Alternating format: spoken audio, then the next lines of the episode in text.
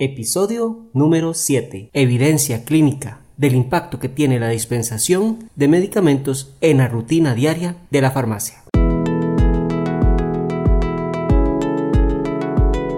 Esto es Experiencia en Farmacia, la brújula que te llevará hacia el crecimiento profesional. En la experiencia de los farmacéuticos que ya han recorrido el camino, encontrarás herramientas que podrás aplicar en tu diario desempeño laboral. Este programa está dirigido a los farmacéuticos que recién se incorporan al mercado laboral, a los estudiantes de la carrera de farmacia y a todo aquel farmacéutico que quiera conocer la experiencia de otros farmacéuticos. En este proyecto trabajamos el doctor Marcelo Rapso en diseño de página web y el doctor Jairo Cibaja en la locución. Acompáñanos en cada capítulo y sé parte de nuestra familia.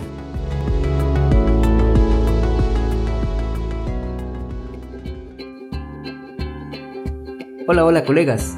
En este episodio vamos a mencionar todo lo que está escrito o algo de lo que está escrito sobre la importancia de hacer dispensación en las farmacias, ya que se logra detectar que en muchas farmacias no se hacen dispensaciones, solo entregas de medicamento, y eso pone en riesgo nuestra profesión y contribuye a que ésta sea desvalorizada. En cuanto a definiciones, el Colegio de Farmacéuticos de Costa Rica define la dispensación como el servicio profesional del farmacéutico encaminado a garantizar, tras una evaluación individual, que los pacientes reciban y utilicen los medicamentos de forma adecuada a sus necesidades clínicas, en las dosis precisas según los requerimientos individuales, durante un periodo de tiempo adecuado, con la información para su correcto proceso de uso y de acuerdo con la normativa vigente. En un curso de servicios profesionales farmacéuticos asistenciales, encuentro la definición y un comentario que hace la cátedra María José Fausdader de Atención Farmacéutica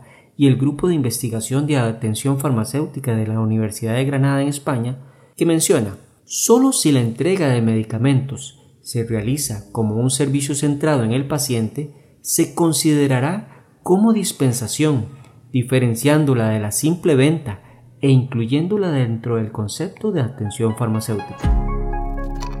Y es que todos estos estudios que han hecho en España demuestran que la dispensación fortalece la relación del farmacéutico con el paciente y contribuye a que el medicamento sea percibido como un bien de salud en lugar de un simple objeto de consumo. En el servicio de dispensación, el farmacéutico constituye el último contacto del paciente con el sistema de salud antes de la utilización ambulatoria del medicamento prescrito. Se mencionaba un ejemplo por parte de los profesores que los pacientes pueden hacer su inversión económica para contratar al mejor médico según su padecimiento. El médico puede ser de los mejores, incluye los mejores diagnósticos para detectar la enfermedad. Se vale de los mejores laboratorios de confianza para él para hacer los exámenes que se necesiten para hacer el diagnóstico y de acuerdo a toda esta información elegir el mejor medicamento para ese paciente. Y si el paciente llega a la farmacia y se lleva el medicamento, nada más se lo entregan y no le dan ninguna información, no se corrobora que el paciente sabe cómo va a utilizar su medicamento, toda esta inversión de tiempo, conocimiento y dinero será perdida porque probablemente los resultados clínicos no se alcancen porque el paciente no va a saber cómo va a usar su medicamento. Más si es un medicamento complejo como un inhalador o alguno que requiera algunas indicaciones muy concretas y un tanto confusas. Inclusive, el mismo farmacéutico, en el caso de las automedicaciones, es el primer y el único contacto de un paciente con un personal de salud. Según varios estudios en España, demuestra que la dispensación es la labor más demandada, reconocida socialmente por los usuarios. Los estudios demuestran que los servicios de dispensación abarcan el 50% de las actividades que realizan los farmacéuticos en España. Varios estudios han demostrado que la dispensación tiene un papel vital en la gestión de la farmacoterapia, mejorando así los resultados generales de salud de los pacientes. En la dispensación se logran encontrar o detectar incidencias acerca de problemas relacionados con los medicamentos o resultados negativos de los medicamentos. Y cada vez que aparecen incidencias, alguna inconsistencia, alguna anomalía, en el 90% de los casos es por falta de información de los pacientes acerca del medicamento que están utilizando o de su enfermedad. Imaginen toda la oportunidad que tenemos para educar, para brindar información, para asegurarnos que los pacientes que se llevan medicamentos de la farmacia los van a usar correctamente. 90% de los casos tienen falta de información. Y muchas veces se dice, bueno, es que la dispensación sí, pero le voy a hacer la dispensación a todos los pacientes. Es que tengo muchas tareas por hacer, es que no hay tiempo para esto. Bueno, eso que probablemente estés pensando o hayamos pensado en algún momento, ya está estudiado y diversos estudios analizan que las barreras percibidas por los farmacéuticos para poder implantar la dispensación como una actividad rutinaria en su trabajo en la farmacia es que tienen dificultades por la falta de tiempo, por la falta de personal, la escasa formación, razones económicas.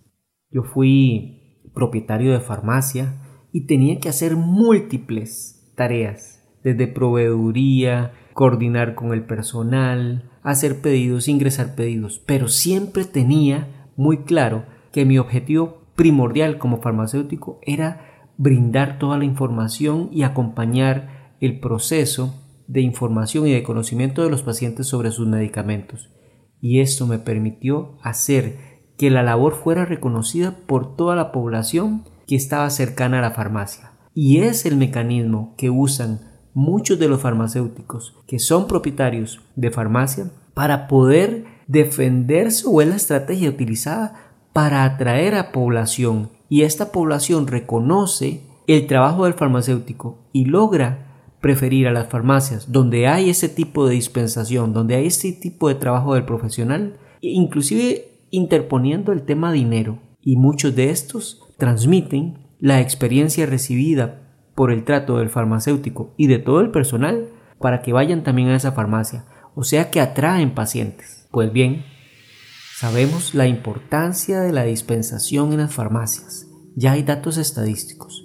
Sabemos que existen barreras, pero lo que sí bien es cierto es que la dispensación es la labor más demandada por los pacientes en la farmacia, de comunidad sobre todo, y es la labor que le da reconocimiento al profesional como alguien de salud, experto en medicamentos y responsable para acompañar al paciente en el proceso de uso correcto de sus medicamentos. La dispensación es sin duda un acto muy importante en la actividad rutinaria del farmacéutico. Trata de incorporarlo y verás grandes resultados en la satisfacción de tus pacientes y en la imagen que tú irradias hacia la población que atiendes. Hasta aquí lo que teníamos preparado para este episodio. Espero que el contenido que hemos compartido sea de mucha utilidad, que puedas implementar todo lo que has aprendido y que te sirva para ser un farmacéutico que deje huella positiva en sus pacientes donde quiera que se encuentre. Si te ha gustado el capítulo, dale me gusta y compártelo para que más profesionales como tú se puedan beneficiar. Si tienes algo más que aportar, nos puedes dejar tus comentarios en nuestra página experienciaenfarmacia.com. También estamos en Facebook y en Instagram. Gracias por acompañarnos. Te esperamos en nuestro próximo episodio.